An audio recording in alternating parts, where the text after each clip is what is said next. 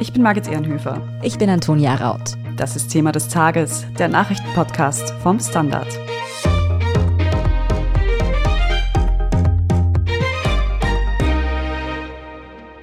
Bundeskanzler Sebastian Kurz von der ÖVP steht offenbar unmittelbar vor dem Rücktritt. Mein Land ist mir wichtiger als meine Person. Ich möchte daher Platz machen. Für mich, sehr geehrte Damen und Herren, beginnt somit ein neues Kapitel in meinem Leben, das ich mit heute aufschlagen darf. Ein Jahr ist es jetzt her, dass Sebastian Kurz unter anderem aufgrund von Korruptionsvorwürfen gegen ihn, Stichwort Inseratenaffäre, seinen Rücktritt als Bundeskanzler verkündet hat. Kurz darauf hat er die Politik dann generell verlassen. Seither sorgt Kurz regelmäßig mit neuen Unternehmensgründungen und dubiosen Geschäftspartnern für Schlagzeilen. Haben die laufenden Ermittlungen gegen den Ex-Kanzler gar keine Auswirkungen auf seine Karriere? Wir sprechen heute darüber, was aus den Vorwürfen gegen Sebastian Kurz eigentlich geworden ist und womit der Ex-Kanzler seit dem Rückzug aus der Politik so seinen Lebensunterhalt verdient. Wir fragen nach, mit wem genau Sebastian Kurz heute Geschäfte macht, was es mit seinem neuen Buch auf sich hat und ob ein Comeback in die Politik denkbar ist. Fabian Schmidt aus der Standard Innenpolitik-Redaktion.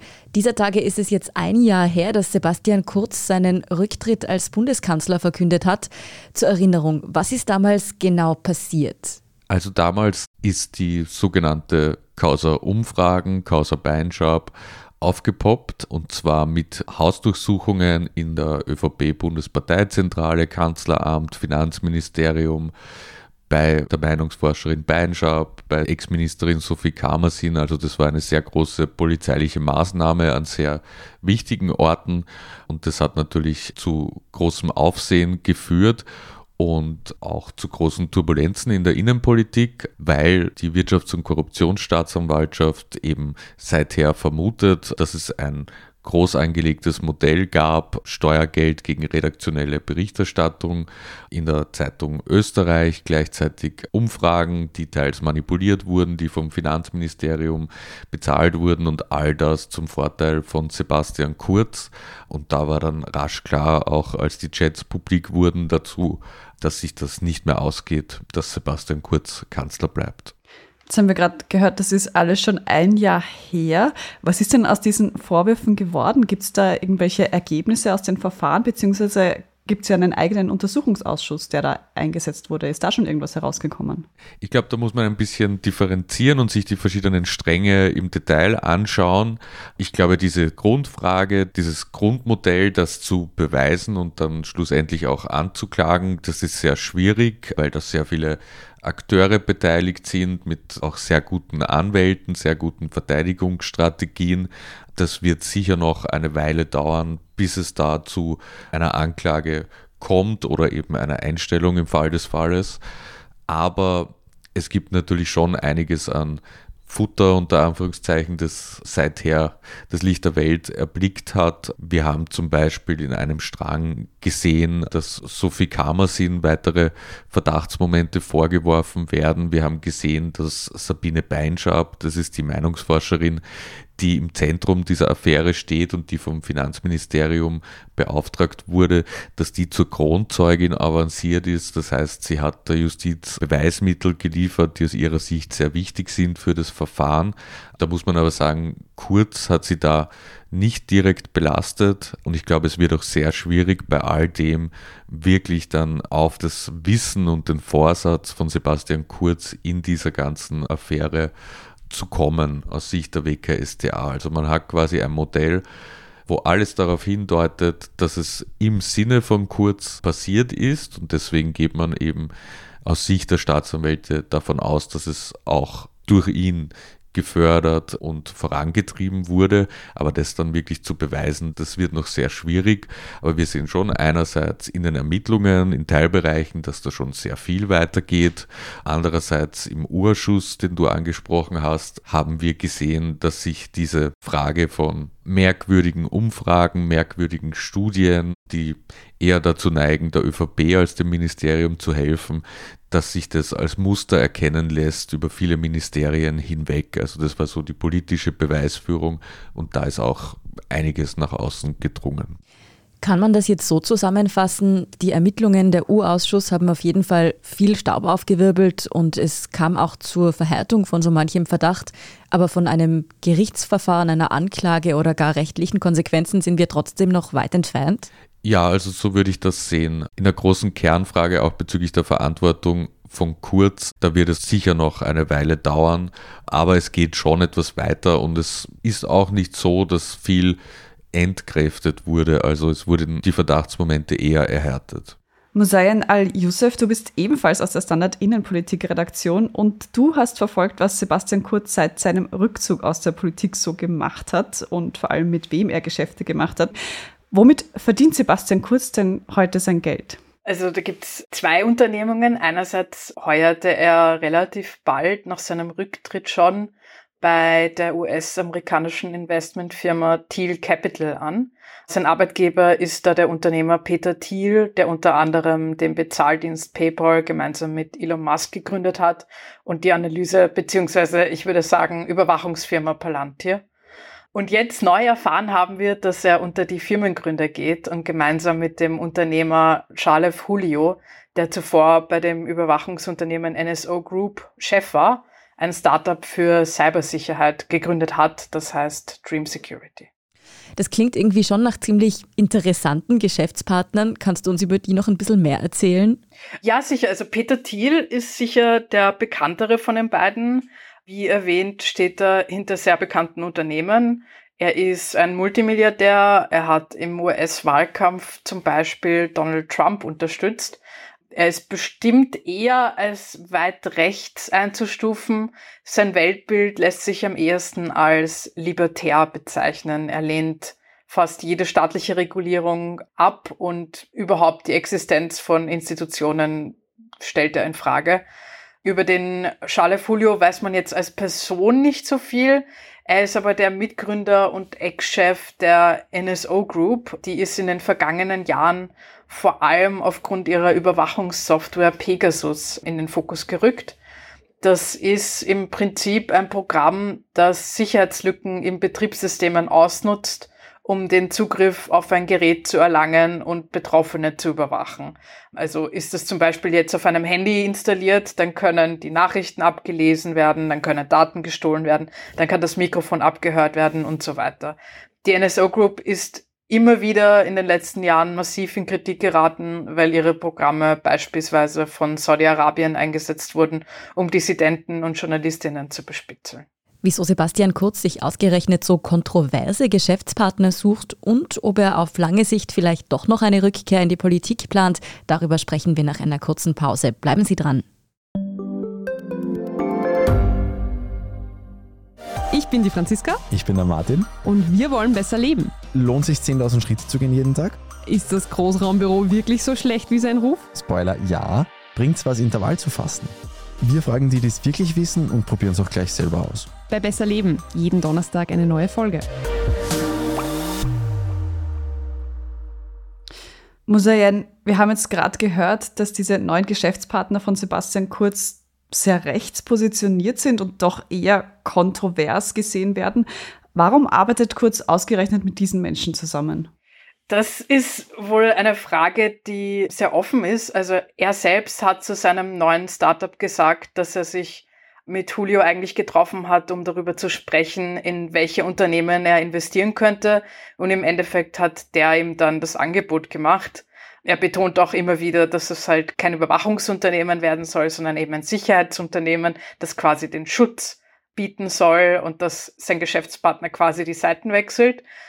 Aber ja, ganz grundsätzlich hat Kurz ja schon als Kanzler die Augen vor rechten Strömungen jetzt nicht verschlossen. Er war ja schließlich mit der FPÖ in einer Koalition und seine ehemalige Partei, die ÖVP, ist auch schon seit Jahren eine Verfechterin des Bundestrojaners, also einer staatlich eingesetzten Überwachungssoftware, so wie sie die NSO Group anbietet. Und jetzt aber mal aus der anderen Perspektive, der Geschäftspartner eben. Also warum holen sich die ausgerechnet Sebastian Kurz ins Boot? Was qualifiziert ihn, beziehungsweise welche Gründe, abgesehen von seinen fachlichen Kenntnissen, gibt es vielleicht dafür, dass Sie mit Sebastian Kurz zusammenarbeiten wollen? Naja, also im Endeffekt ist sein Job in beiden Fällen ja nichts anderes als Lobbyismus. Auch wenn es jetzt ein bisschen umschrieben wurde. Im aktuellen Fall hat Julio im Interview mit der israelischen Zeitung Globes sogar selbst gesagt, dass er kurz an Bord geholt hat, um die Türe zu europäischen Regierungen und Infrastrukturfirmen zu öffnen.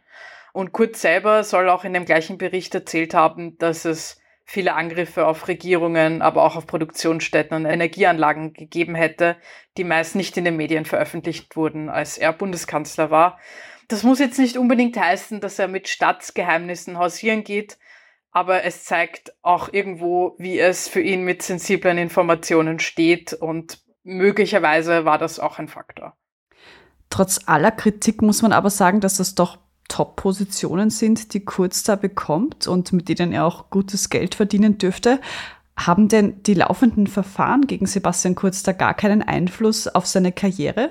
Immerhin haben wir vorhin gehört, geht es hier um Untreue und Bestechlichkeit. Also rechtlich nicht, der ist ja derweil nur Beschuldigter, aber sonst muss man sagen, schrecken ja die Leute, mit denen er hier zusammenarbeiten will, ja grundsätzlich nicht vor Kooperationen mit eher zwielichtigen Partnern ab. Fabian, jetzt hat diese Woche aber nicht nur Sebastian Kurz neuestes Geschäftsmodell bzw. sein neuester Geschäftspartner für Schlagzeilen gesorgt, sondern es ist auch sein Buch auf den Markt gekommen. Das soll morgen erscheinen am Samstag. Was ist denn das für ein Werk? Ja, also er hat es gemeinsam mit der Krone-Journalistin Conny Bischofberger geschrieben und im Vorwort erklärt sie, dass es quasi aus verschiedenen Gesprächen oder Interviews mit Sebastian Kurz entstanden ist. Also die haben sich immer wieder getroffen oder telefoniert.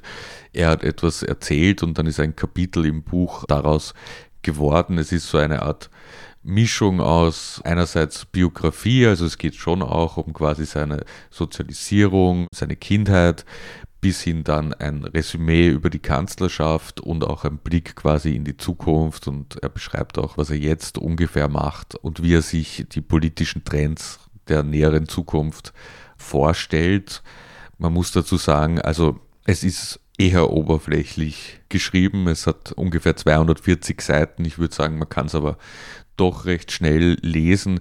Mir persönlich erschließt sich dann nicht genau, was der Sinn und Zweck ist dieses Buchs wofür es das braucht, weil ich hätte mir erhofft und erwartet, dass eigentlich bestimmte Dinge dann doch mehr im Detail geschrieben werden. Also wenn man sich andere politische Biografien durchliest, zum Beispiel von US-Präsidenten wie Barack Obama, der zwei Bände, glaube ich, vorgelegt hat, dann geht es da wirklich sehr im Detail um manche Entscheidungen, warum das jetzt politisch so oder so gemacht wurde, wie da die Hintergründe waren, welche Überlegungen da dahinter standen, welche Widerstände es gab etc.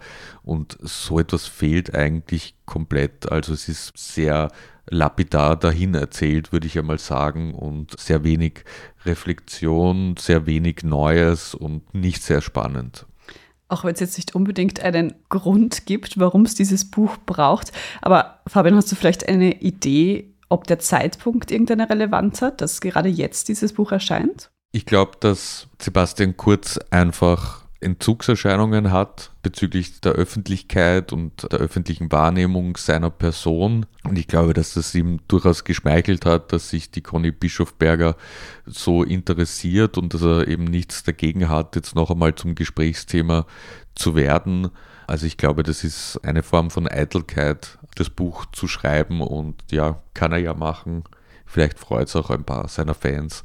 Aber ich glaube, allzu viel Geld wird er damit nicht verdienen. Er bleibt halt im Gespräch und kann zeigen, wie wichtig und klug er vermeintlich ist und war. Aber was jetzt sicher vielen im Kopf rumschwirrt, wieso will Sebastian Kurz im Gespräch bleiben? Also was plant er jetzt weiterhin? Will er vielleicht doch irgendwann wieder in die Politik? Also im Buch, das ist eigentlich die einzige wirklich newsworthy, würde man sagen, Passage, ist die, wo er sagt, dass er eine Rückkehr in die Innenpolitik definitiv ausschließt. Ich glaube aber, dass er auch beruflich davon lebt, als eben politische Person mit einem großen Netzwerk, mit Einfluss etc. wahrgenommen zu werden. Und das ruft das Buch auf jeden Fall in Erinnerung. Und wie gesagt, ich glaube schon, dass er nach wie vor, zumindest vom Hintergrund aus, die Politik ein bisschen mitgestalten und mitmischen will. Wir sehen ja doch viele Ex-Kanzler, die das mehr oder weniger offen machen. Christian Kern ist ja auch sehr aktiv, was zum Beispiel die Energiepolitik anbelangt. Andere Kanzler tun das eher clandestin, aber so wirklich komplett zurückgezogen hat sich eigentlich kaum jemand in den vergangenen Jahrzehnten fast. Ganz abschreiben sollten wir also Sebastian Kurz als Politiker noch nicht. Wir werden sehen, was da in Zukunft noch auf uns zukommt. Danke für eure Einschätzungen heute, Fabian Schmidt und Musoyena Youssef. Danke. Gerne, Dankeschön. Wir sprechen jetzt in unserer Meldungsübersicht gleich noch über das neue Verkehrskonzept für den ersten Wiener Gemeindebezirk. Ja, und auch was außerhalb von Wien passiert, wird natürlich noch Thema. Übrigens, falls Sie uns noch nicht auf Spotify, Apple Podcasts oder wo auch immer Sie Ihre Podcasts hören, folgen, nicht vergessen, dann verpassen Sie in Zukunft keine Folge von Thema des Tages mehr. Wir sind gleich zurück.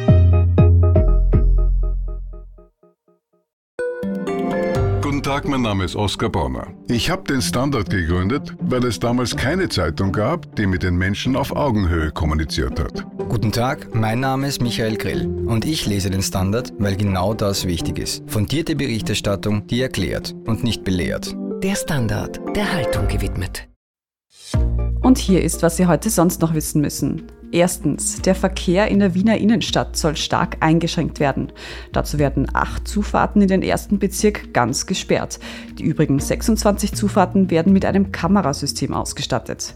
Die Kameras fotografieren dabei die Kennzeichen der einfahrenden Autos. Hält sich dann ein Auto ohne Berechtigung länger als 30 Minuten in der Innenstadt auf, dann folgt eine Verwaltungsstrafe. Ausnahmen gibt es dabei für AnrainerInnen, für Wirtschaftstreibende und Einsatzfahrzeuge. Das System soll bis 2025 einsatzbereit sein und rund 13 Millionen Euro kosten. Die Stadt Wien erhofft sich dadurch ein Drittel weniger Verkehr in der Innenstadt. Zweitens, in Schweden wird es wohl bald eine neue Regierung mit rechtsradikaler Unterstützung geben. Der konservative Ulf Christasson konnte sich mit mehreren Parteien auf eine Regierungsgrundlage einigen. Regieren sollen Christassons Moderate zusammen mit Christdemokraten und Liberalen. Mit den rechtspopulistischen Schwedendemokraten will man im Parlament eng zusammenarbeiten. Am kommenden Montag soll es eine Parlamentsabstimmung über Christasson als neuen Ministerpräsidenten geben. Der konservative rechte Parteiblock hatte bei den schwedischen Parlamentswahlen im September eine knappe Mehrheit erzielt. Nach acht Jahren sozialdemokratischer Führung dürfte nun also der Regierungswechsel feststehen. Und drittens, der Real Slim Shady wird heute Freitag 50 Jahre alt.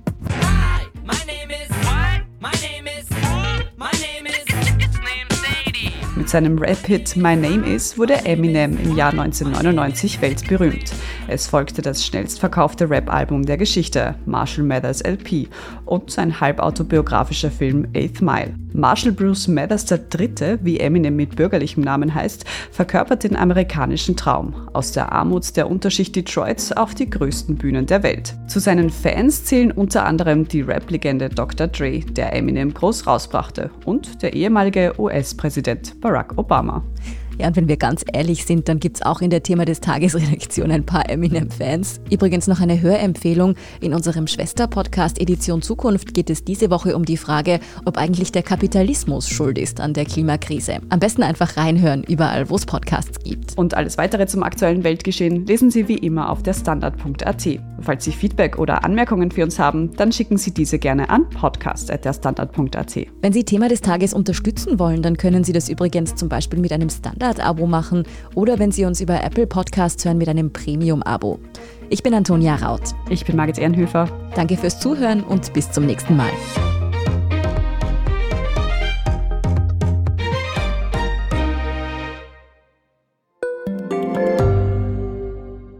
Frisst die Inflation mein Erspartes auf? Soll ich mein Geld in Aktien stecken? Und wie funktionieren eigentlich Kryptowährungen? Ich bin Davina Brumbauer. Ich bin Helene Dallinger. Und ich bin Max Leschanz. Im neuen Standard-Podcast Lohnt sich das? sprechen wir über alles rund ums Thema Geld und Geldanlage. Wie man in Aktien investiert, ob der Traum vom Eigenheim noch realistisch ist und was genau hinter einem NFT steckt. Im Gespräch mit ExpertInnen gehen wir jede Woche diesen und vielen weiteren Fragen auf den Grund. Lohnt sich das? Der Standard-Podcast über Geld findet ihr auf der Standard.at, auf Apple Podcasts, auf Spotify und überall, wo es Podcasts gibt.